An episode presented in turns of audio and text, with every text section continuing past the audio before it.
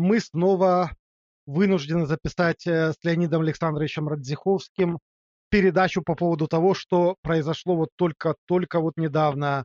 Дело в том, что уже была передача по этому поводу, но то, что предполагалось, как то, что может произойти, вот свершилось. И, конечно, я думаю, и Леонид Александрович согласен со мной, что можно закруглить эту тему еще одним небольшим выпуском. Дело в том, что Владимир Путин подписал, все-таки подписал указ, согласно которому в оккупированных районах Донбасса будут выдаваться российские паспорта. С моей стороны, это, конечно, откровенно недружественный шаг, который направлен зачем-то именно сейчас на обострение ситуации. И вот эти вот все разговоры о якобы потеплении отношений после смены власти в Украине налаживания диалога с новым руководством Украины, они все выкинуты в урну. Россия идет на обострение, идет причем в одностороннем порядке, вообще без, без любого повода, без любых провокаций или там каких-то действий, которые вынудили бы Россию со стороны Украины. И причем, если мы вспомним 2014 год, то же самое выбран момент безвременья власти, когда один президент еще толком не ушел, а второй еще не прошел инаугурацию, ничем не может ответить. Э, Леонид Александрович, пожалуйста, закругляйте тему предыдущего разговора по, э, по этой проблематике. И хотелось бы услышать ваше мнение, почему именно сейчас, зачем Путин сделал такой подарок в кавычках Зеленскому, причем абсолютно немотивированный. Да, а мы в прошлый раз действительно об этом говорили. Это была одна из возможностей. Я тогда говорил, что вот этот слив, который прошел накануне выборов, а слив о том, что Путин может такую штуку сделать. Что в отличие от многих других бессмысленных э, фейков, это не фейк что это слив серьезный. Слив, безусловно, стопроцентно организованной администрации президента, и слив, имеющий какие-то цели. А я тогда допускал, что это может реализоваться, то есть он действительно будет выдавать эти паспорта, подпишет указ. Собственно, слив-то был о чем? О том, что подготовлен указ администрации президента, о том, что паспорта в ДНР будут выдаваться, русские паспорта в ДНР будут выдаваться по упрощенному механизму. Вот этот слив прошел буквально за пару дней до выборов на Украине. И я тогда говорил, что это, значит, очень опасная история, что, может быть, этот слив просто, значит, сделан для того, чтобы нагадить э, Зеленскому, потому что ясно, что это акт максимально недружественный, который вызывает раздражение у избирателя на Украине, и, следовательно, так или иначе работает в пользу Порошенко. Порошенко воспринимался как антипутин, антироссийский кандидат, а Зеленский как умеренный кандидат. Соответственно, недружественный жест России в такой ситуации мог восприниматься только как э, жест в пользу Порошенко. Косвенная поддержка Порошенко России. Вот. Но что может быть в действительности это сделано и не будет. Э, как мы видим, это сделано в полном объеме и сразу после выборов. Значит, зачем это сделано, э, какую цель преследует Путин? Ну, во-первых, надо иметь в виду, собственно говоря, что сделано. Путин своими руками окончательно уничтожил естественно, сознательно уничтожил, прекрасно понимая смысл своих действий. Это продуманное действие, это не какая-то стихийная акция, это не какой-то выброс эмоций. Это продуманное, вы совершенно правы, в спокойной обстановке, без всяких поводов, без всякой горячки. Продуманная, четкая акция. Акция о чем? Акция, имеющая какой смысл? Акция, прежде всего, имеющая смысл уничтожения под корень Минских соглашений, тех самых Минских соглашений. Значит, мы помним, что идея, а, которую постоянно пробивал Путин, продвигал Путин, она заключалась в том, чтобы, как а, удачно сказал какой-то украинский политик, впихнуть невпихуемое. То есть впихнуть назад в Украину этого троянского коня в виде ДНР. Что это вот задача максимум для Путина. ДНР возвращается в состав Украины, получает особые права, права автономии. Украина по факту начинает становиться федерацией, центральная власть в ней расползается. И это и есть мечта Путина. Он воткнул в состав Украины тормоз или там область влияния, своего влияния в виде ДНР. Вот это такой план, такая задача максимум. Подсадить Украине троянского коня. Поэтому и не раздавали паспорта. Как только паспорта начнут раздавать, нет никаких сомнений, что практически все население ДНР толпой бросятся эти паспорта получат. Ну, может быть, там какой-то процент не получат, но огромное большинство, конечно же, эти российские паспорта получат. После этого все, тема закрыта. Ну, в самом деле, не может же Украина, как и никакое другое государство, в принципе, не может ввести в свой состав, об, в состав своей территории, своего государства область, все население которой, или 90%, являются гражданами другого государства. Но, извините, такого еще, по-моему, в мировой истории не описано. Еще раз повторяю, практически все жители ДНР, ЛНР будут гражданами России. Очень хорошо. После этого вот такую ДНР воткнуть в состав Украины, ну, это уж чересчур. Значит, Украина в таком случае получила бы не просто троянского коня, а получила бы в составе себя два с лишним миллиона компактно проживающих граждан Российской Федерации. То есть, попросту говоря, в состав Украины, если бы она включила в свой состав ДНР, входит Российская область. Область – это же не территория, еще раз. Это не флажок, который болтается на здании а, областной администрации. Это люди.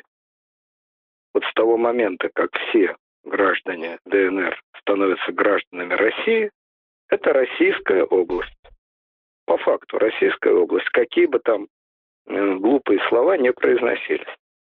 Ну, так же, как Абхазия, это Российская область так же как Южная Осетия, это Российская область. Хотя формально они в Россию не включены, формально они являются, так сказать, независимыми образованиями.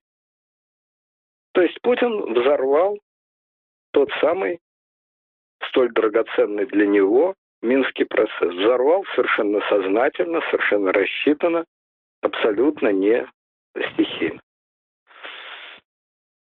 он прекрасно понимает, что в таком виде, в виде двух миллионов российских граждан,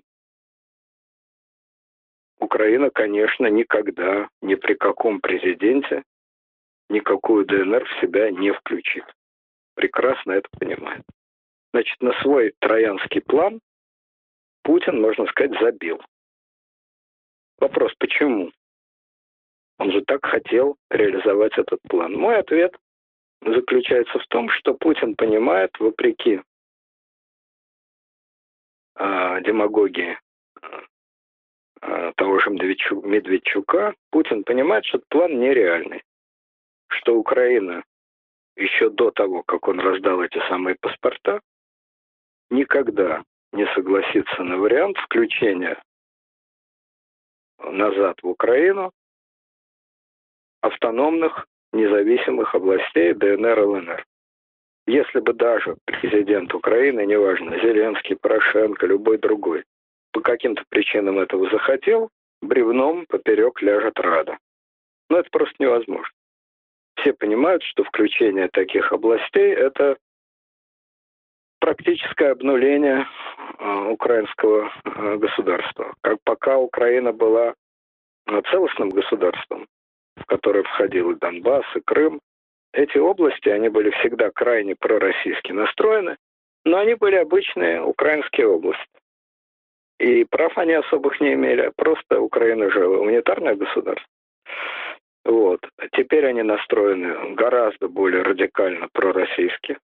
После пяти лет войны-то, после того, как э, были военные действия, их обстреливали с украинской стороны, они стреляли украинских военных и так далее.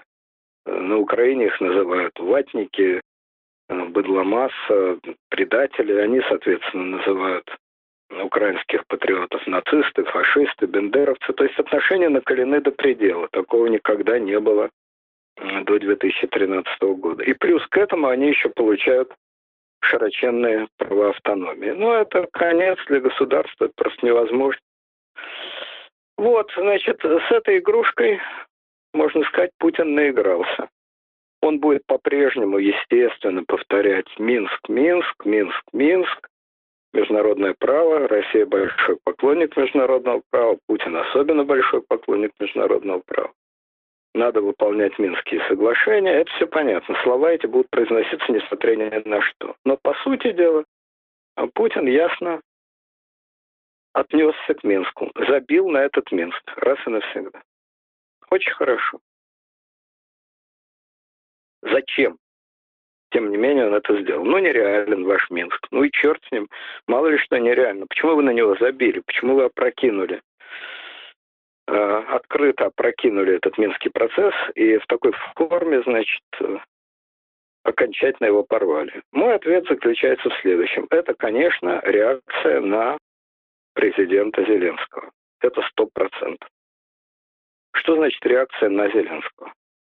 Она многосторонняя, она многообразна. Ну, я уже говорил много раз о том, какое большое значение в России имеют символы. Тот факт, что Путин и Медведев, Путин вообще слова не сказал за все это время, а Медведев умудрился так поздравить в кавычках Украину с выборами, что не назвал фамилию Зеленского. Э, это отчасти, да, можно было бы назвать такой магической психологией, когда вот первобытные племена, они не называли имена злых духов. Чтобы не вызвать злой дух, его не называли. Страшно назвать. Такое магическое сознание. Вот, можно вспомнить, э, значит, Мимино. Такую личную неприязнь к потерпевшему испытываю, что кушать не могу. Вот такую личную неприязнь испытываю, что имя произнести не могу. И это тоже.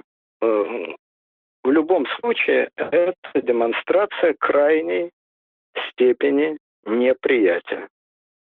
Я, Путин, не принимаю этого вашего Зеленского.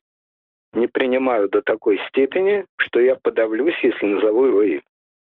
Аналогичная история была и с Порошенко. Последнее время, по крайней мере, уже несколько лет, по-моему, Путин его имя не произносил.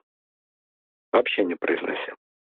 А российские СМИ могут произносить имя Порошенко, могут произносить имя Зеленского. Это, пожалуйста, никто им не запрещает.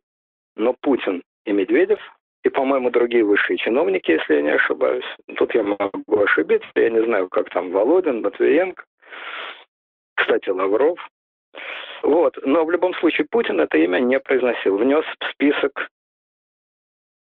несуществующих. Это как э, у Орвелла в 1984 году, когда человека вычеркивали из списка. Такого никогда не было. Распылен. Такого человека никогда не было. Вот, теперь это перенесено в полном объеме на Зеленского и в более острой форме. Почему в более острой форме? Потому что при Порошенко Путин этот козырь не использовал. Этот ход не делал. Э, плюс э, поставки нефти и угля прекращены именно сейчас. Ну, там вроде не прекращены, а свернуты что-то на какие-то проценты. Это я, это я не знаю, честно вам скажу. Тут я путаюсь, может быть и это, но вот мне вполне достаточно этих двух моментов. Первое, значит, табуированное имя, злой дух. И второе, вот этот ход с, Крым, э, с Донбассом, с раздачей паспортов. Значит, почему? Что, собственно говоря, Путин имеет против Зеленского? Он его в глаза не видал. Он с ним двух слов не сказал, ни одного слова не сказал. Это абсолютно незнакомые люди. Зеленский абсолютно ничего, вообще ничего не успел сделать против Путина. Он очень аккуратно вел кампанию, явно наученный своими советниками, никаких личных выпадов против Путина не допускал, зная, как болезненно Путин к личным выпадам относится. Так что ты на него взъелся-то? Что он тебе плохого сделал? Чужой, незнакомый человек. Мой ответ заключается в следующем. Зеленский отвратителен Путину, лично отвратителен, по трем очень веским для Путина причин. Крайне веским. Первая причина. Сам факт выборов. Сам факт выборов, причем таких выборов, громких, открытых, с неожиданным результатом, эффектных, вызвавших большой интерес в России.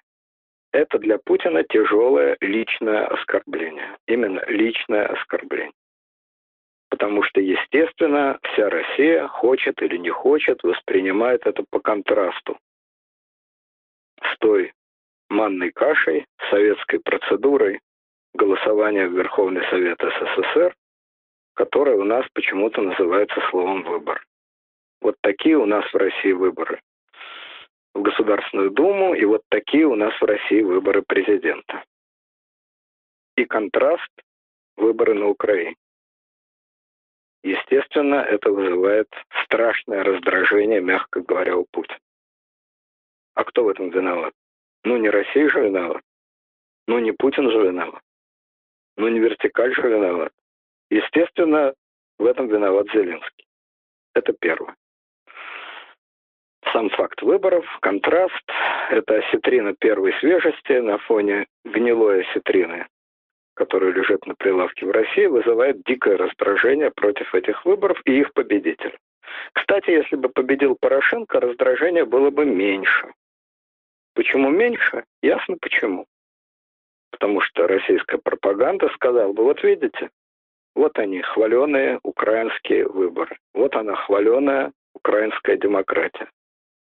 У власти остается тот же самый, просто манипуляция, просто разводят избирателя, просто морочат голову дурачкам украинским, а на самом деле все решают за их спиной, и остается у власти тот же самый человек, которого вся Украина терпеть не может, а он остается у власти. Вот вам демократия.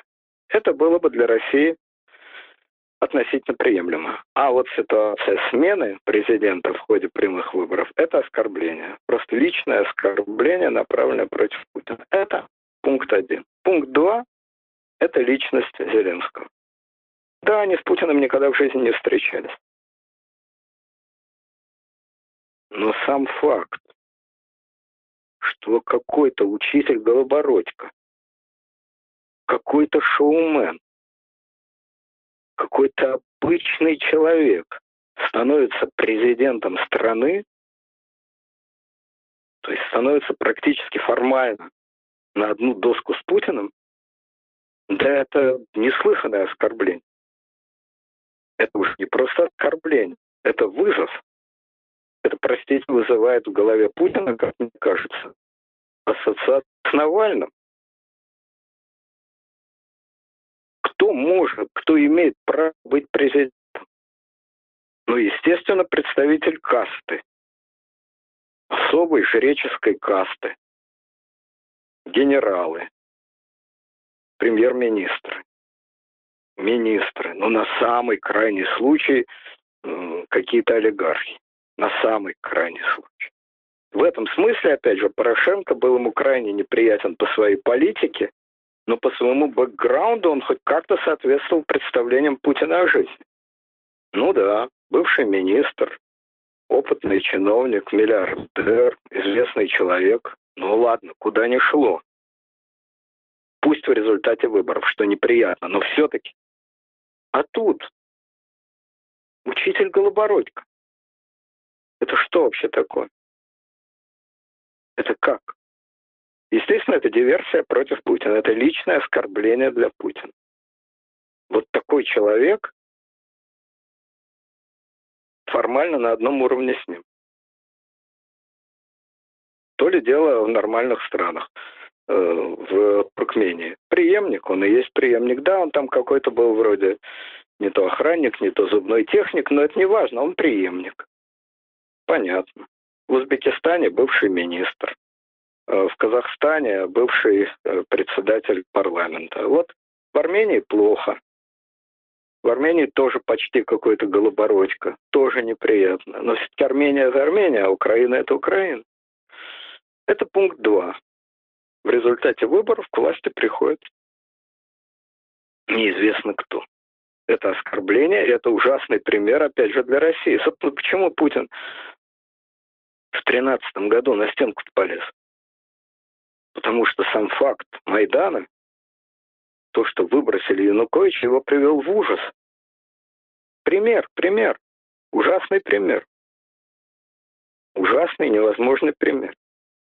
Так, э, в 1848 году э, русский император Николай I был в ужасе от какой-то там несчастной революции в Венгрии. Ну, казалось бы, что тебе до этой Венгрии? Кто вообще в России, в Российской империи слышал о какой-то дурацкой Венгрии? Ну, Венгрия, Венгрия, черт с ней с этой Венгрией. Нет. Он был в ужасе. Не потому, что он сочувствовал австрийскому императору, он его в грош не ставил.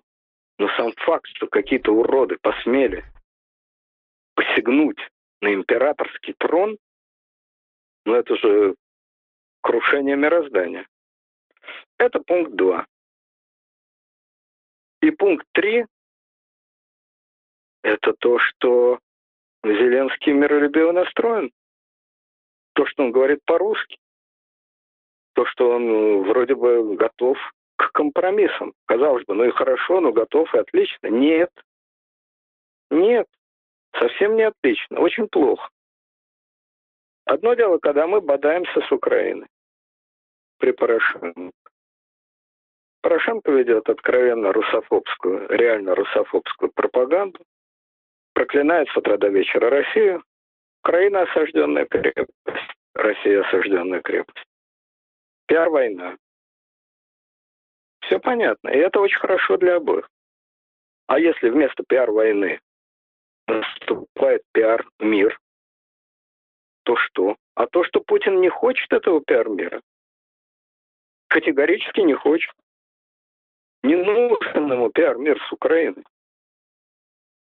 Народу России, я думаю, было бы очень приятно. Тоже, если народ Украины устал от пиар-войны с Россией, то народ России меньше, потому что у нас просто меньше этому значения придают. Меньше устал, но тоже вполне достаточно устал. Надоели эти кисели, надоели эти соловьи, надоели эти трели, надоели эти истерики. Надоело, что с утра до вечера мы слышим про Украину, что на обед, завтрак и ужин телевизор рассказывает только про Украину. Осточертело это все. Это народ России молчаливый, молчаливое большинство, но этому молчаливому большинству это все осточертело. Надоело. И они бы с большим удовольствием восприняли налаживание каких-то отношений, какую-то передышку. Ну, понятно, что тема Крыма не обсуждается, Крым – это часть России, закрыли. Но все остальное, ну, а, а что нам собачиться без конца? Ну, чего нам собачиться? Ну, на Украине такой президент, ну и ладно. Ну и интересно. А у нас такой президент. Ну и хорошо, что нам делить-то? Такие настроения в России есть. Они не формализованы, они не легитимированы, но они есть, они массовые, они внизу, Путин о них знает. И они для него крайне неприятны, а неприятно в его системе координат означает опасны. Если противостояние вообще ослабевает, то, по-видимому, он считает, что в этой ситуации его власть повисает в воздухе. Пока идет борьба, все хорошо. Нет борьбы, непонятно, почему он, Путин, 20 лет подряд президент, почему никто не смеет его критиковать, почему критика Путина приравнивается к измене Родине. Пока мы на войне, все понятно. На войне, на войне как на войне. Критика командира во время войны есть акт предательства. А если войны нет? Ну, просто нет и все.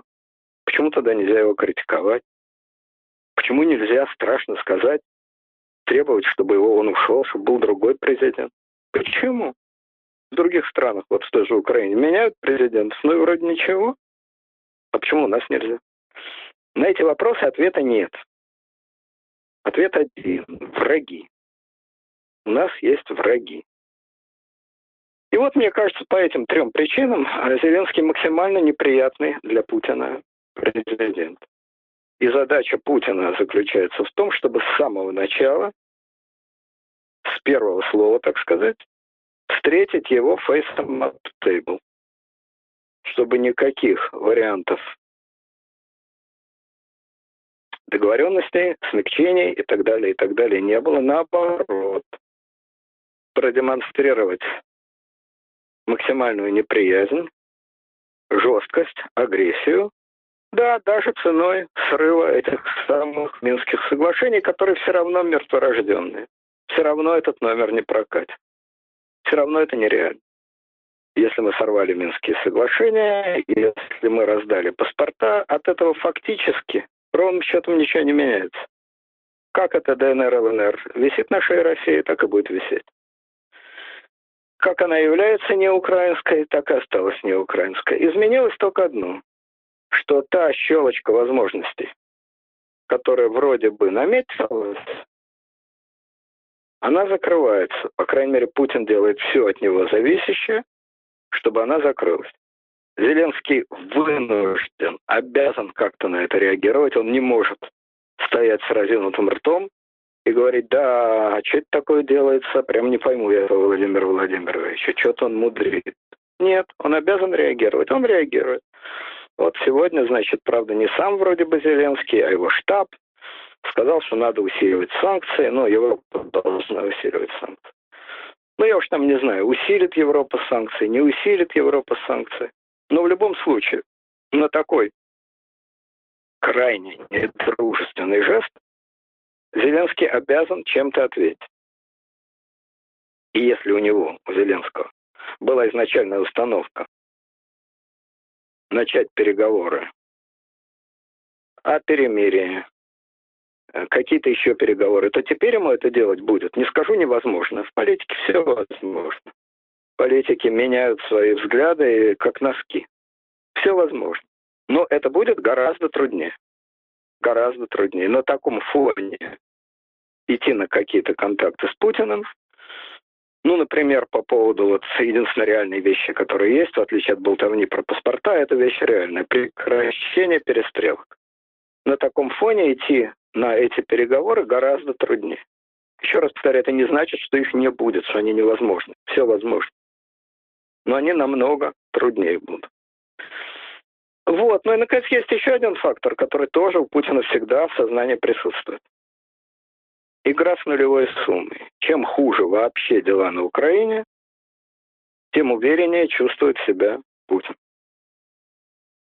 Ему не нужен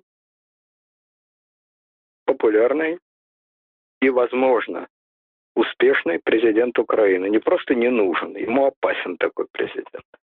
Все, что хорошо для Украины, то плохо для России. То есть не для России, а для Путина. Все, что плохо для Украины, то хорошо для Путина. Почему? По простейшей причине он боится этих сравнений. Ему нужно, чтобы все сравнения были в пользу России, чтобы всегда можно было сказать, вот, граждане России, что такое Майдан. Вот что такое знаменитая демократия. Хаос, развал, постоянное снижение уровня жизни, экономический раздрай, страна все время балансирует на грани пропасти, каждую секунду она, страна, Украина, может развалиться. Вы этого хотите в России? Нет, вы этого не хотите. Правильно. А для того, чтобы этого не было, что нужно? Правильно надо держаться за единственно надежный э, инструмент, держаться за вертикаль. Приковал себя к вертикали и стой спокойно, все будет хорошо. Оторвался от вертикали, вот вы видите, что происходит на Украине. Путину нужна энтропия на Украине. Постоянная, неснижаемая энтропия. Это расчет, это его политический расчет, и кроме того, я думаю, это его личное чувство. Он эту самую Украину возненавидел. Лично, как человек. Возненавидел за все то, что она, проклятая Украина, с ним сделала. Ну, вы, конечно, можете сказать, что она с ним сделала. Да, а что? Крым у него оттяпала. Крым у него оттяпала, Ставропольский край у него оттяпала. Что она с ним сделала? Ну, я уже об этом сто раз говорил, могу повторить сто первый раз. Она с ним ничего не сделала он с ней сделал. Но если он с ней что-то сделал, то для того, чтобы чувствовать себя психологически комфортно, он должен себя убедить, какая она ужасная, какая она сволочь. Если вы кому-то сделали гадость, то у вас есть два способа существования. Сказать себе, ну, хорош я, сделал гадость чужому человеку. Что же я такое вообще творю? Это способ number one.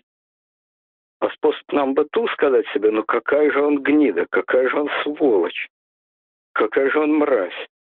Как же я хорошо поступил, что я этому сукину сыну наступил на ногу. Мало наступил. Вот. Ну и кроме того, Путина, конечно, есть гнев, безусловно, гнев, что его план по Украине провалился. Провалился по вине проклятой Украины. Она не развалилась на части, она не раскололась, она не приняла э, русских освободителей. Э, не факт, что у него были всерьез такие намерения. Я думаю, что в 2014 году он сам не понимал, что он хочет, где он остановится. Я думаю, что он был в больших колебаниях и сомнениях. Вот сейчас он действует спокойно, расчетливо, время есть, событий никаких нет. Он может спокойно, сидя на берегу, считать. В 2014 году ситуация была другая, она быстро менялась. Я думаю, что он многое делал случайно. И совершенно не факт, что он действительно хотел присоединить к России Восточную Украину. Очень может быть, что он этого и не хотел. Но хотел он этого или не хотел, а тот факт, что он напоролся на сопротивление, которого он абсолютно не ждал, его-то убеждали, и он в это поверил, что Украина, Восточная Украина, ждет освободителей, как в 43 году, что будут гусеницы танков целовать, цветы бросать. Он в это верил. Его так убедили, его халуи. И когда он увидел, что это совсем не так, он был, конечно, я думаю, глубоко возмущен и потрясен. У него вырос личный зуб. Ну, а если к личному зубу присоединяется политический расчет, то возникает вот такой коктейль. Мне спокойно, с прагматической точки зрения, и мне хорошо в человеческом плане, когда вам, под лицам плохо. То есть напоминает а если вам Крылова, хорошо, ты виноват лишь тем, что хочется мне кушать. Да, да, да, да. Ты виноват ли уж тем, что хочется мне кушать. Мне хотелось тебя кушать, а ты, сукин сын, увернулся. Не понял ты своего счастья. Хотел, хотел скушать все, а получилось скушать только Крым. И немножко Донбасс. Ну, получилась ерунда, получилась. Получилась, в общем, ерунда. Ну да, Крым он получил, безусловно. Но большой ценой он не рассчитывал, конечно, не рассчитывал на такой длительный, упорный скандал с Западом. Абсолютно не рассчитывал. Он не рассчитывал, что этот скандал будет какой-то бесконечный, бесконечный тупик. Это обычная история любого политика авантюрного склада. Он очень уверен в себе, он делает очень широкие жесты, а когда эти жесты заходят в тупик, то он винит, естественно, всех, кроме самого себя. Я думаю, что если бы в 2013 году Путину сказали, как все дело обернется, очень может быть, что он бы этого и не сделал. Он рассчитывал на короткий скандал с Западом, а скандал получился долгий и какой-то безнадежный. И выхода из тупика не видно. Он рассчитывал усилить влияние на Украине, а он это влияние вообще потерял. Он рассчитывал, э, что, значит, вышибут этих бандеровцев, реально вышибут. Ну, по крайней мере, из Киева уж точно. И Украина будет, так сказать, э, Белоруссия-2. А получилось все ровно наоборот. Ну, ты виноват, что ты неправильно рассчитываешь. Ну, считать надо лучше. Ну, ошибся. Ну, бывает. Но он же никогда не скажет, я ошибся. Естественно, виноваты они. Ну, вот так и получилось. Леонид Александрович, скажите, пожалуйста, вот это вот, э, вот эта фобия, о которой вы говорите, что человек не произносит э, президента в Украине фамилия, возможно ли это объяснить тем, что в его мозгу существует установка на так называемое расчеловечивание этой страны как независимого государства. Вот вы тоже говорите на Украине, но мы помним, что Путин э, в начале своего правления говорил в Украине, средства массовой информации в центральных СМИ России писали и говорили в Украине. И э, чего уж там говорить, что Донецкий угольный бассейн в СССР и всю жизнь называли на Донбассе. А сейчас всем указаниям, всем российским СМИ э, ЦУ идет в Донбассе писать, как в независимое государство. Не кажется ли вам, что это явление схожего характера, что не произнося президентов, говоря на как на часть территории страны, а не как в независимое государство. Ну, нельзя же сказать поехали на Италию, там, да? Нельзя сказать поехали на независимое государство Украина. Говорят, поехали в независимое государство. И то же самое, то же самое, если говорить на, мы расчеловечиваем эту страну, ее граждан как независимое образование. Не кажется ли вам, что это явление одного порядка в мозгу этого человека? Если его так назвать.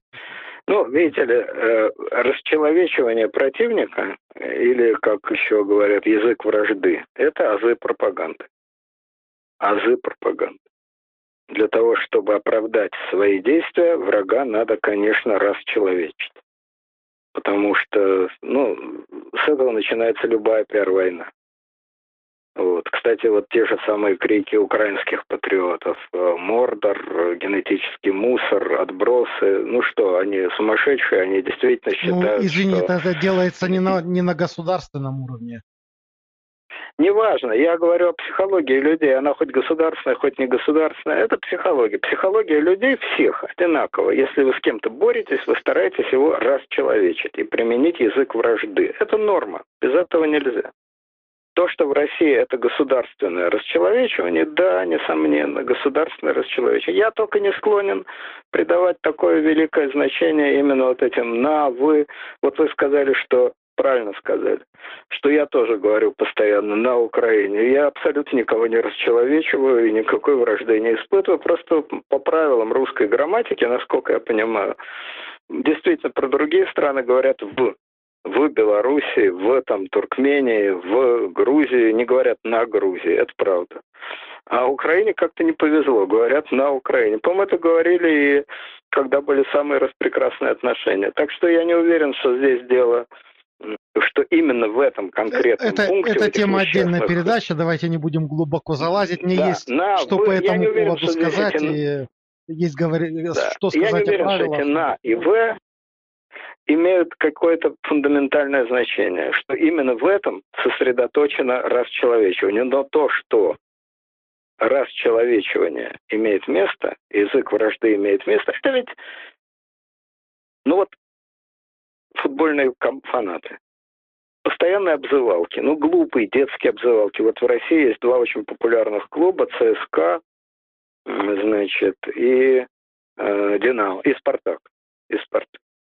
И вот они как-то по-дурацки, по-детски друг друга называют. Что-то кони там, кони, мясо. Ну, какой-то ну, ну, ну, детский сад вообще. Это уровень детей, так эти, это уровень детей. Но это взрослые, здоровые мужики, которые, вообще говоря, дерутся по этому поводу.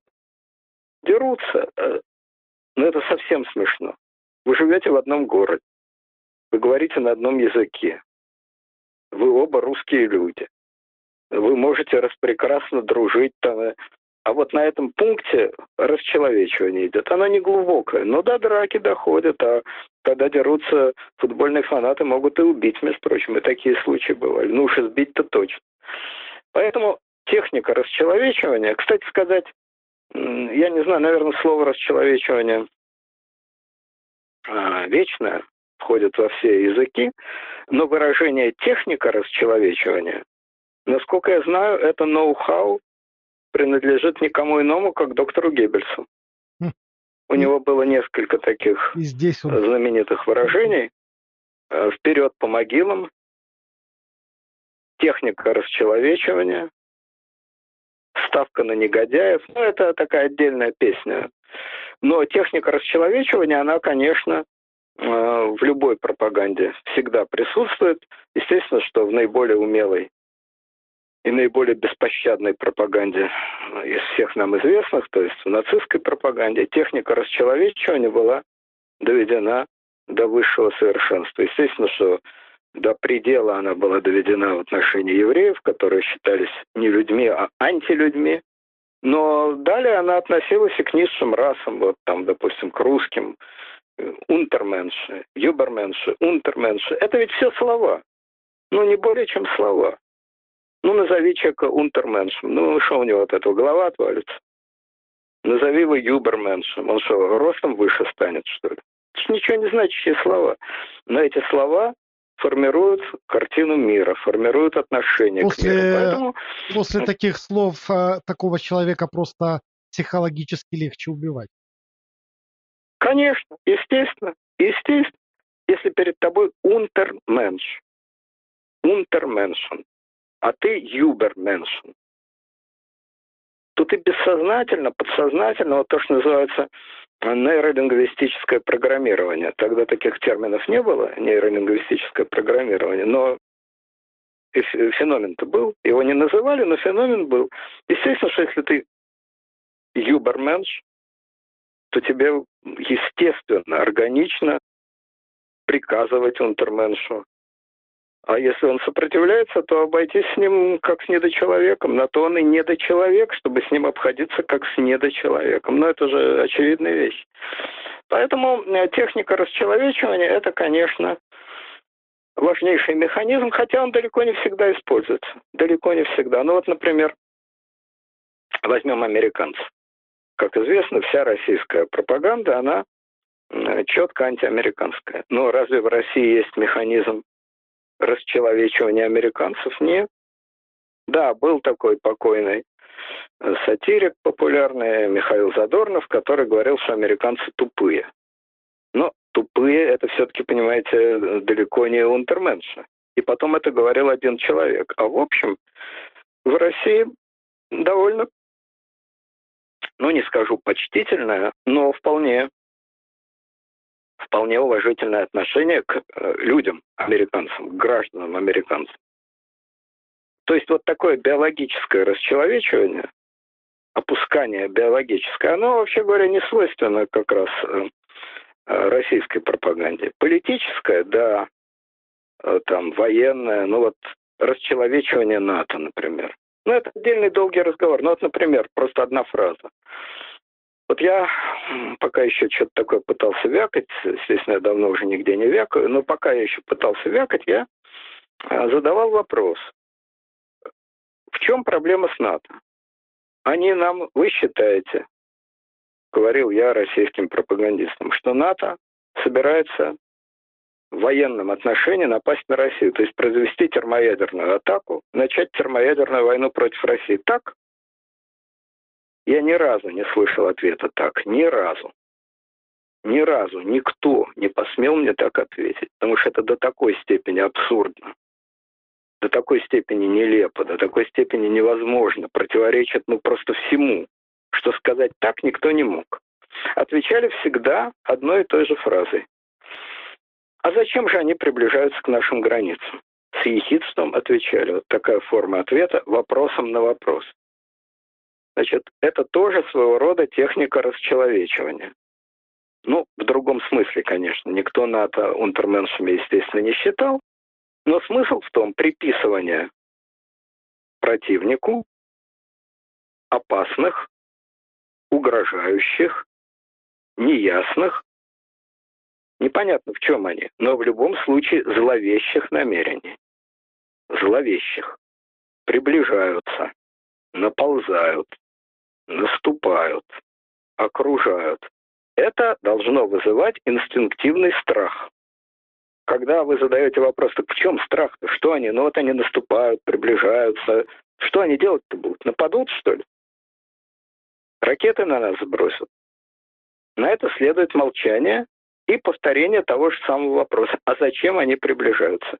Какая тут психологическая работает методика? Методика простая. Уход от простого, ясного, внятного обсуждения темы и перевод темы в неопределенно угрожающие формы.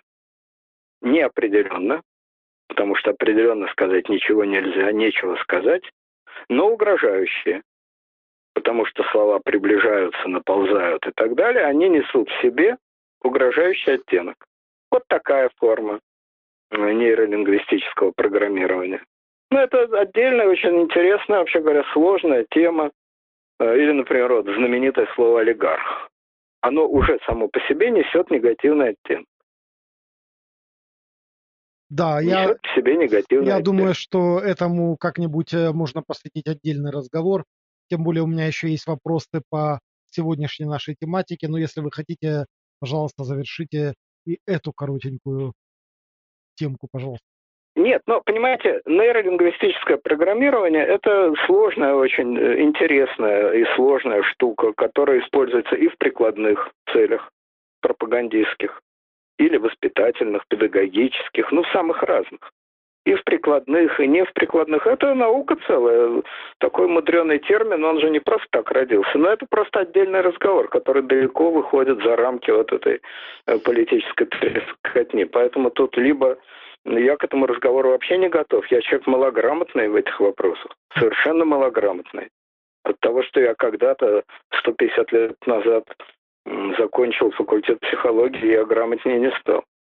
Это, как говорится, я бы послушал с удовольствием кого-то. Но, значит, выступать как эксперт, это уж совсем не мое. Вот. А какой у вас еще вопрос? А, Леонид Александрович, э, мы знаем, что в Украине законодательно запрещено двойное гражданство. Э, не кажется ли вам, что вот этим решением Путин еще э, делает одну такую, не знаю, как ее назвать, гадость или такой вот сюрприз, в том числе и этим людям? Он таким образом законодательно их заставляет нарушать закон Украины, те, которые захотят взять российские паспорта, и еще больше вырывает пропасть между оккупированными территориями Украиной. Ведь э, те, кто возьмут российские паспорта, они станут автоматически нарушителем украинского законодательства еще и в этом плане, помимо всех остальных противоречий, которые были, добавляется еще одно. Не кажется ли вам, что и на этом поле идет какая-то игра в плане того, что людям добавляют еще проблем с украинским законом?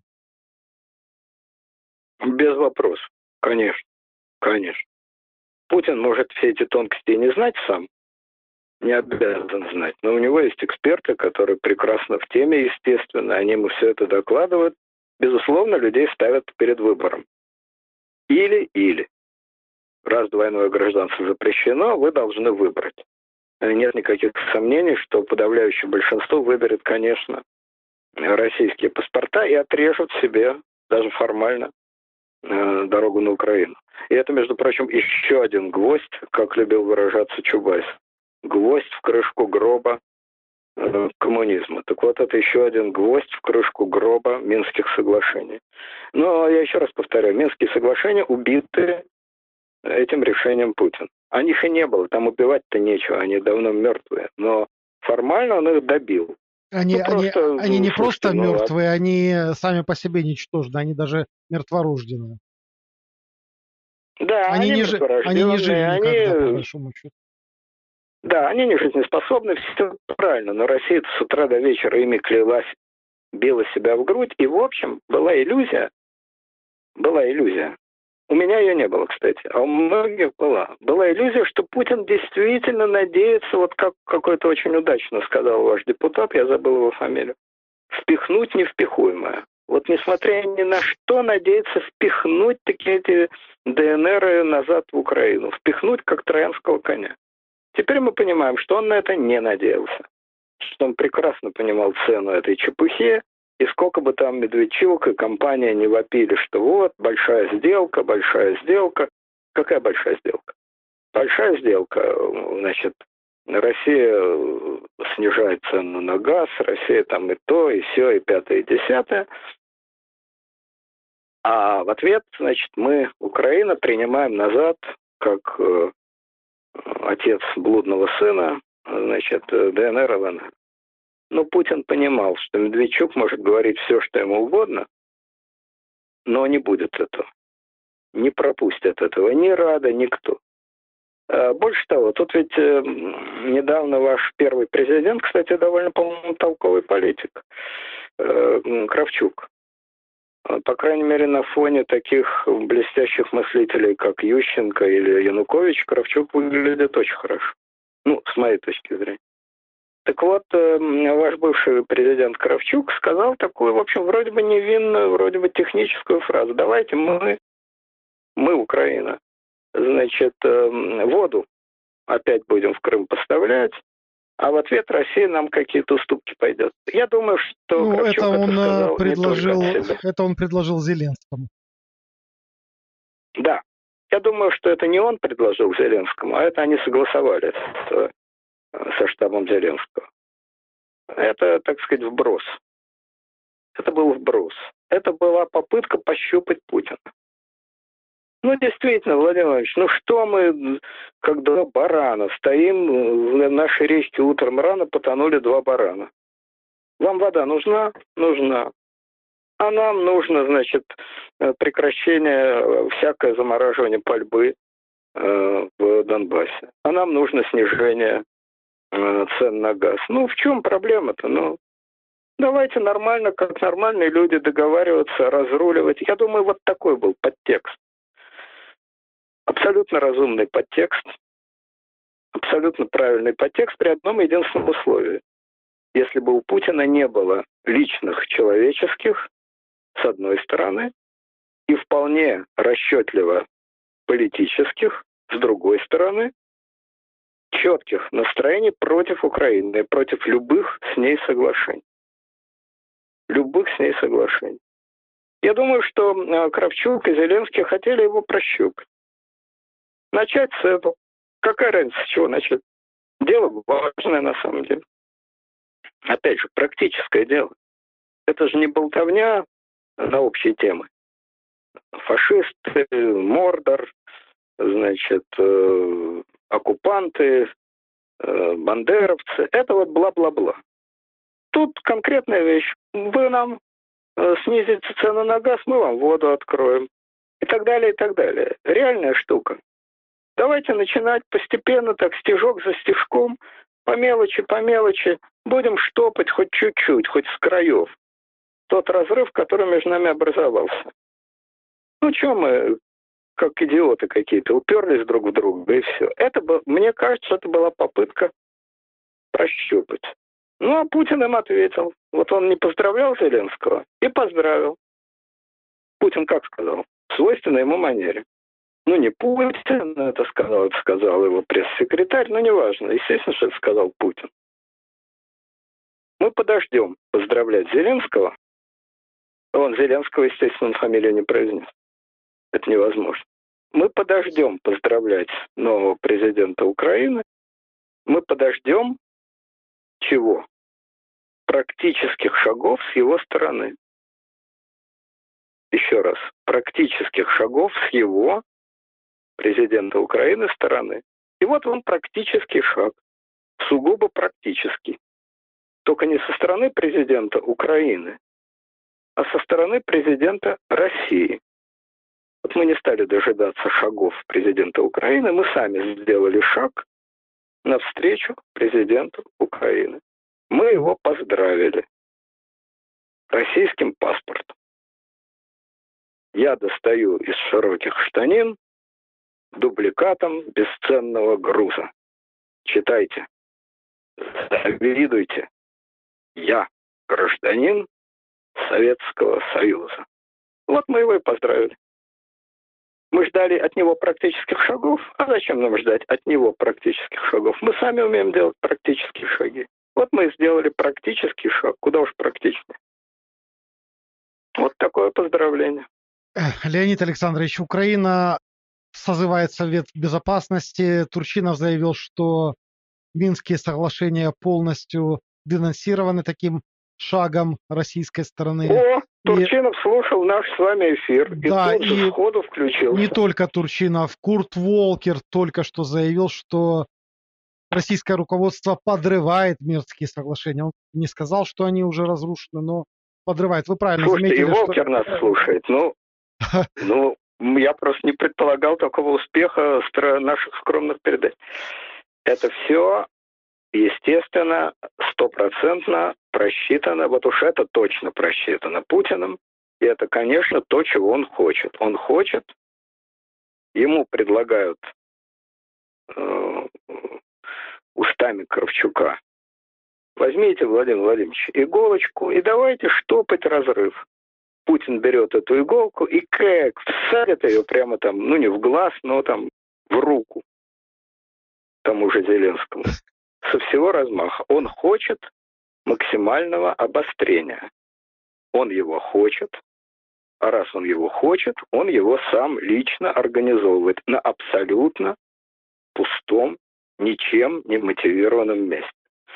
Официальные слова Путина, что это все, конечно, от любви к людям, это да, да, да, да. Бендер, помните? Да, да, да. Дети, Помогал дети детям. страдают.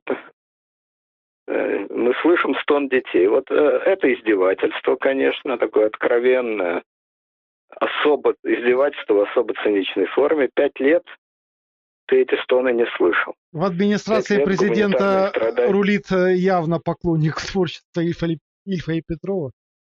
Да. А Путин вообще очень любит на них ссылаться. Это одна из его любимых, так сказать. У него несколько есть любимых, э, когда какие-то эстонцы с ним там от мертвого осла уши получите, а не кемскую волость. Это вот его так ну вот, пять лет э, ты эти страдания слушал и терпел, а тут вдруг разжалобился наконец. Ну, бывает. Нет, ну тут э, все ясно. Мы, даже мне тогда обидно, что мы делали передачу, делали, делали, а Турчинов с Волкером у нас, так сказать. Ну, я уповаю только на то, что они под влиянием нашей передачи. Я считаю, что все-таки Турчинов слушал, быстро переводил Волкеру, Сов, Волкер кивал, Совбез кивал, тоже кивал. мы собрали, да? Ну а что? А что мы? мы Леонид такие, Александрович, да. в принципе, это, конечно, все весело, но не весело то, что сейчас, после этого шага Российской Федерации и после возможного жесткого ответа э, на линии столкновения могут произойти новые многочисленные жертвы. Насколько вы исключаете или не исключаете эскалацию вооруженного конфликта и, э, может быть, даже переход конфликта в полномасштабную горячую фазу из-за этого? Ну, давайте так разделим. Значит, вероятность крупного столкновения, которое заслуживает слова «война», я исключаю на 100%. Это абсолютно невозможно. Ну, по одной простой причине никаких, это не то, что мне хочется, не хочется. Тут не мои желания, тут просто элементарный расчет. Путин войны не хочет. Почему? Потому что война – это же не Сирия. Это, значит, э, сухопутные столкновения. Сухопутные столкновения – это гробы. В России рейтинг Путина сильно накренился. Любое военное столкновение всегда вызывает мгновенный подъем рейтинга, но мгновенный, а потом спад и очень сильный. Гробы в любом сколько-нибудь серьезном количестве, ну там сотни гробов. Сотни одновременных гробов. Да еще с Украины эти гробы по башке э, Путина, по его рейтингу. Поэтому серьезное военное столкновение, по-моему, абсолютно исключено. Ну, то есть то, что вот э, заслуживает слова «война». Столкновение тысяч людей, э, изменение линии фронта, охваты, там, я не знаю, мешки, котлы, прорывы и всякая такая да, да, и всякая такая штука. Тем более, что украинская армия, она, конечно, не в обиду вам быть сказано, не американская армия, но она и не то, что была э, в тринадцатом году, когда, когда Россия могла, в общем, в тринадцатом году ее не было вообще. В тринадцатом году... ее не было, тем более. 14, в начале 2014 да. года первыми там появились только добровольные батальоны, состоящие из людей, которые стояли на, на Майдане в основном. И лишь потом уже ну, на основе этого... Ну, даже не та, что была в 2013 году, ладно, даже не та, что была в 2014-2015 году, когда, значит, были все эти мешки там под Иловайском, еще где-то, еще где-то. Это не та армия. Она вполне способна, может быть, не выиграть войну, но, по крайней мере, нанести ощутимый урон России. А ощутимый урон это для Путина, особенно сегодня, крайне неприятно. Поэтому крупномасштабных военных столкновений, мне кажется, не будет. А то, что могут усилиться э, перестрелки, вполне. Перестрелки, артиллерийские дуэли, какие-то отдельные, значит, вылазки, это вполне такой салют в честь избрания нового президента Украины, салют наций, это Путин может, безусловно. Тут э, в пределах, если речь идет о жертвах, в пределах там несколько десятков человек, то на такой эксперимент Путин пойти может, чтобы окончательно поставить точку раз и навсегда, поставить точку в любых идеях налаживания отношений с новым президентом. Как гениально заметил Песков, мы подождем действий нового президента. И вот эти действия, правда, не со стороны президента Украины, еще раз говорю, а со стороны президента России, но это не столь важно. Главное действие. Действие Путин делает. Точно, опять же, как в 12 стульях. Гроссмейстер зачерпнул горсть фигур и швырнул их в голову, значит, своего соперника, противника в шахматах. Вот в такие шахматы Путин безусловно играет. Это расчетливая, продуманная, продуманная на холодную голову, без единой причины, без единого повода со стороны Украины, четко продуманный, просчитанный план с целью сорвать априори любые возможные улучшения отношений.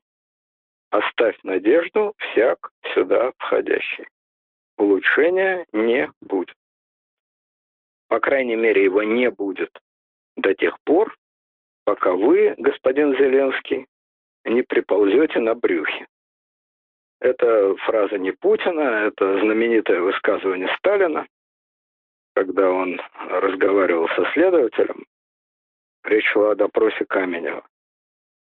И Сталин ему сказал, так что, Каменев признается? А следователь сказал, нет, товарищ Сталин. Так-таки и не признается. Нет, товарищ Сталин. Столько всего наделал.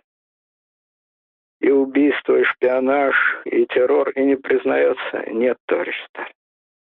Так вот, сказал Сталин, идите. И не смейте возвращаться до тех пор, пока Каменев не приползет на брюхе с признанием в зубах. Убирайтесь. Это известная историческая известная историческая фраза, известный исторический эпизод. Вот, конечно, Путин далеко не Сталин, но и Зеленский не Каменев. Так что ни о каком приползании не может быть и речи, тем более, что, опять же, непонятно, что он хочет приползать. Ну хорошо, а чего ты хочешь конкретно? Этого он сам не знает. Он знает, чего он не хочет. Он не хочет никакого налаживания отношений. Этого он не хочет. А чего он хочет, он сам не знает. Он хочет продолжения конфронтации.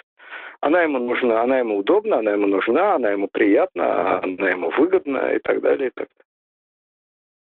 Леонид Александрович, э, поступила информация от таких э, людей, как, э, например, террористы, которые убивали украинцев на Донбассе, это Ходаковский, глава банформирования «Восток», и, ну, якобы в кавычках, волонтер Жучковский, а на самом деле этот человек тоже брал в руки оружие насколько я знаю. И эти два человека дали информацию о том, она и приходит из других источников, что э, первые паспорта в первые месяцы будут получать э, военное руководство э, так называемых республик и чиновники.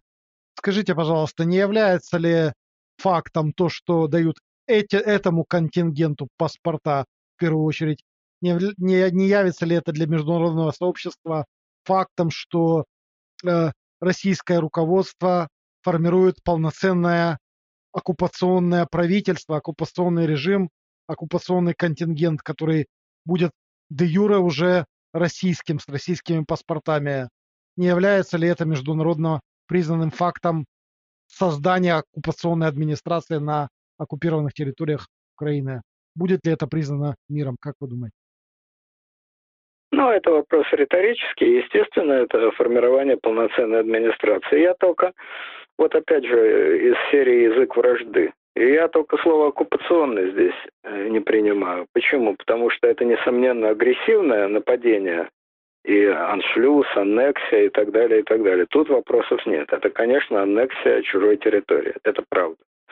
Но оккупация предполагает, опять же, подтекст такой, что оккупанты – это те, кто против местного населения, это те, кого ненавидит местное население, это те, против кого тут местные партизаны и так далее, и так далее. Насколько мы знаем, местное население вполне на стороне этих самых оккупантов в кавычках, этих ну, бандитов. опросы, извините, там никто не проводил по этому поводу. Опросы не проводили, но нету никакого... Ну, увидим. Вот э, раздача паспортов уже насильно никто давать не будет. Не будут же бегать за людьми, совать им просто в почтовые ящики паспорта. Такого не будет. Это надо пойти, написать. Я уверен практически, что местное население с большим энтузиазмом ухватится за эти паспорта. И тут э, ничего странного нет. Во-первых, они идентифицируют себя, конечно, с Россией, а не с Украиной. И для этого, опять-таки, есть все основания. Ведь как с ними разговаривает Родина-мать, то есть Украина? Вот так и разговаривает быдло, ватники, предатели. И что от них хотят после этого? Что они радостно побегут? После всего, что их так назвали, они с особой радостью побегут назад? Они изначально были антиукраински настроены, это ясно. Но это было довольно вялое настроение. Сейчас оно стало активным настроением. Кроме того, Россия их в течение всего этого времени плохо, бедно, ущербно, но все-таки кормила, поила. Это тоже факт. То есть, короче говоря, ну, я сторонник точной терминологии по возможности. Аннексия – да. Захват чужой территории – да. Вторжение в иностранное государство – да. Оккупанты, каратели – нет. Нет там ни оккупантов, ни карателей. Там есть власть, которую местное население принимает. Уж, по крайней мере, принимает не хуже, чем оно принимало э, украинскую власть во времена там Януковича, того же самого Кучма и так далее. Все же, так сказать, надо реально смотреть на эти вещи, так же, как с Крымом. Ну что, крымское население против э, русских, что ли, мечтает вернуться на Украину? Ну нет же, конечно. От того, что украинская пропаганда это говорит, это фактом не становится. Другое дело, что с точки зрения пропагандистской, да, украинской пропаганде надо так говорить, это их работа. Но пропаганда – это пропаганда, я пропагандой не занимаюсь ни в пользу России, ни в пользу Украины, ни в пользу Парагвая и Мадагаскара. Что думаю, то и говорю. Вот, но то, что на ваш вопрос, ответ следующий. Естественно, это все цементирует. Цементирует э, эту самую ДНР, она и так зацементирована. Но делается это не ради ДНР. Конечно же, плевал Путин на эту ДНР, в гробу он их видал в белых тапочках. Это делается исключительно против Украины, а еще точнее против Зеленского, а еще точнее против любых возможностей наладить иллюзий, иллюзий, возможностей наладить какие-то отношения. Чтобы было сразу понятно. Ну, точно, как сказал Песков, только с точностью да наоборот. Подождем практических шагов. Вот вам практические шаги. Вы хотели практических шагов, вот вам практические шаги. А потом уже, естественно, тот же Песков скажет, ну слушайте, что же вы хотите? Мы ждали практических шагов президента Зеленского, и мы дождались. Созыв Совета Безопасности, требование усиления санкций. Это нормальный разговор – это человек, который готов к диалогу с Россией, это человек, который хочет мира, это президент, который э, настроен компромиссно. Это он настроен компромиссно, простите, так себя даже Порошенко не вел. Так себя даже Порошенко не вел. Что же вы хотите? Чтобы мы подставили левую щеку, чтобы мы, Великая Россия, подставили левую щеку? А в обмен за, а за что это нам так, значит, господин президент Украины так себя ведет? По какой такой причине? Что мы сделали? Мы нарушили Минские соглашения, извините. Извините, в Минских соглашениях не написано, что нельзя паспорта давать. Мы решили гуманитарный вопрос. Эти люди страдают, эти люди не имеют возможности передвигаться. Украина-то их бросила. Бросила, а мы им помогаем. И в ответ на это господин новоиспеченный президент Украины изволит нам угрожать, изволит требовать созывов э, Совета Безопасности. Это скажет, э, значит, Песков. Ну а уж что там скажет Соловьев, э, Киселев и прочее, можете себе представить, что они скажут. Леонид Александрович, э, я, я, конечно, прошу прощения, но я думаю, вы меня извините, но я все-таки буду настаивать на том, что это оккупация. Можете считать меня украинским пропагандистом. Я свою точку зрения не изменю, тем более непонятно вообще, как там проводить опросы в таких условиях, за народ или против. Ладно, мы закроем эту тему и не будем по поводу этого спорить. Я хотел бы спросить о немножко другом еще нюансе. Э, в последние месяцы много разговоров ходило о таком явлении, как рейтинг Путина, и э, ходили вот эти вот все замечания по поводу э, возможн, возможного присоединения Беларуси для его поднятия, других вещей, там какой-нибудь новой войнушки. Как вы думаете, вот это то, что произошло с паспортами, является ли это частью вот этой вот игры по поводу рейтинга Путина, или это не имеет отношения? А я думаю, что, может быть, такая цель ставилась параллельно, но она, это попытка с негодными средствами. Э, два раза в одну воду не войдешь, и никакого восторга вся эта история у населения не вызовет. Ну, о присоединении Беларуси я много раз говорил, это абсолютно невозможно. Никакую страну, ни Белоруссию, никакую другую страну Россия присоединить не может. Никто от своей государственности, какая бы она ни была, добровольно не откажется. Таких прецедентов в истории просто не было. Один был э, в 1938 году, когда Австрия отказалась от своей государственности в пользу присоединения к Германии. Но и то это было после того, как туда вошли немецкие войска. Другое дело, что австрийцы вроде бы действительно были в восторге к вопросу об оккупации.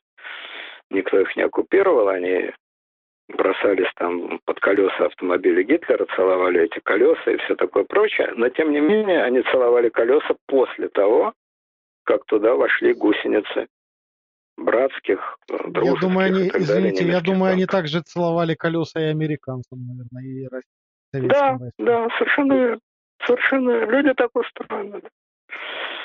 Вот, э, короче говоря, значит, никто не присоединится, никто от своей государственности не откажется, поэтому ни о какой Беларуси не может быть и речи. Что касается Донбасса, я свою точку зрения сказал, если там будут крупномасштабные, ну, крупномасштабные сотни, 200-300 а, жертвы, это обрушит рейтинг Путина. Это рейтинг Путина обрушит. Люди в России этого не хотят не понимают и не хотят. Когда начинаются военные столкновения, рейтинг всегда взлетает до небес. Это закон. Но насколько взлетает? На сколько времени? На неделю, на день, на год? Этот подъем был бы очень ненадолго, и вслед за ним он бы грохнулся со страшной силой. Потому что никто в России этого не хочет. Это не 2014 год. Донбасс это не Крым, и объяснить сегодня населению России, что э, бандерофашисты напали на Донбасс и убивают наших людей, конечно, можно, без вопроса. Но святой веры это не вызовет, а вот трупы – это реально. Так что этот номер не пляшет. И я не думаю, что Путин всерьез делает ставку на рейтинг. Тут, по-моему, проблема не в рейтинге, а в том, о чем я говорил, в желании изначально расставить точки над «и» и сделать то самое действие, о необходимости которого так трогательно говорил Песков. Леонид Александрович, еще один маленький вопрос из области психологии человеческих каких-то чувств. Скажите, пожалуйста, как вы думаете, что сейчас вот вот в данный момент, узнав это, этот ход Путина, чувствует Володя, ой, извините, Владимир Александрович Зеленский как человек? Как молодой человек, как неопытный политик, какими вы представляете его чувства в эту минуту? Вот сейчас он сидит где-нибудь у себя там под а, цветущими у нас черешнями и абрикосами, и сидит и думает об этом. О чем он думает? знаете, это я бессилен. Я надеюсь, что ваш Голобородько мне как-то удобнее, приятнее его так называть, потому что все-таки он остается в образе. Вы, наверное, смотрели сериал, роли, да? Я не смотрел. Да, конечно. Смотрю. Я не могу сказать, что я все серии смотрел, но я смотрел хороший сериал, актеры симпатичные. симпатичный актер еще, который играет этого главу администрации или премьер-министра, как его там, ну, такого, так сказать, циничного политика. Неважно. Я надеюсь, что, хоть он и молодой, действительно, 40 лет, но он э, совершенно адекватный человек, и он прекрасно понимал, куда и на что он идет. И, следовательно, если он это прекрасно понимал, то я надеюсь, что он чувствует драйв. Mm-hmm. Что, получив удар, как вообще э, отличается трус от э, храброго человека? Трус, получив удар, плачет и бежит. Храбрый человек сатане. Сатане это, это не значит, что он опустит голову и попрется, значит, как дурак получать удар за ударом и пропускать удар за ударом, пока его в нокаут не пошлют. Нет, конечно. Это значит, что он готов к борьбе. Что он будет отступать, бить, наносить. Но проблема в том, что у Зеленского Голобородька война на два фронта, у Путина-то на один фронт, а у Голобородька на два фронта. За Путиным молчаливая, покорная, на все всегда согласная, огромная пустыня. Пустая дворцовая площадь, на которой он один. Что хочу, то и ворочу. Общественное мнение, настроение, все очень мило, только ему на это абсолютно плевать. Какие там в народе настроения и мнения, это интересно их женам, матерям, и детям. Ему это не интересно. Монолит. С точки зрения внешней политики, страна монолит. Любой каприз царя – закон. А у Зеленского-то прямо обратная ситуация. С одной стороны, бьет Путин, с другой стороны, будет бить оппозиция. Вот, мы говорили, мы утверждали, нельзя такого слабака. Кто он такой? Шоумен? Что он может? Он готов к этой роли? Абсолютно не готов. Вот если бы на его месте был Порошенко, вот если бы на его месте была Тимошенко, вот если бы на его месте был такой-то, секой-то, пятый, десятый, тогда было... А этот что? Ничего, шоумен, учитель Голобородько. Нельзя было. Вот ведь проблема-то. Он между молотом и наковальней, между двух огней бить будут и оттуда, и отсюда. Поэтому его положение не вдвое тяжелее, чем у Путина, а в 22 раза тяжелее. В этом одно из преимуществ диктатора перед любым демократическим политиком. Диктатора оппозиции нет. Э, я думаю, э, ему, наверное, будет легче, если он будет все-таки это воспринимать с долей юмора, я имею в виду Зеленского, может, э, ему кто-то принесет какую-нибудь шутку по этому поводу, например, предложит раздать украинские безвизовые паспорта на Кубани, либо в Белгороде и в Воронеже. Понятно, что это шутка, нам еще дополнительные ватники не нужны, хватит. Я хотел бы вас поблагодарить, Леонид Александрович, не только за то, что вы второй раз по этому поводу прокомментировали нам и довольно-таки мы собирались коротко записать, но вышла довольно-таки да. продолжительная передача благодаря э, обилию ваших интересных мыслей. Но еще благодарность э, вам хочу передать от зрителей, что вы еще более недели назад э, из жидких немногочисленных инсайдов разглядели эту э, тревожную информацию и посвятили еще тогда этому да, целую передачу. Спасибо вам большое за ваш в хорошем смысле интуитивный нюх по этому поводу. Вы оказались правы, действительно, это решение принято, и сейчас оно вызвало обрушение и шквал эмоций по обоим сторонам поребрика. Спасибо вам большое за это, Леонид Александрович. Всего вам доброго. До свидания. А зрителям я, я хочу... очень надеюсь, что все-таки эта штука э, не приведет к каким-то уж совсем значит, глобальным потрясениям, вот, типа войны и так далее. Но то, что а, поводы для передач у нас будут, э, я, хотелось бы не таких длинных. В этом я не сомневаюсь. Этими поводами Владимир Владимирович нас щедро обеспечивает этот прав. Тут а... надо отдать ему должное. Спасибо вам большое еще раз. Всего доброго. Спасибо. До свидания. Спасибо. Всего доброго. До свидания.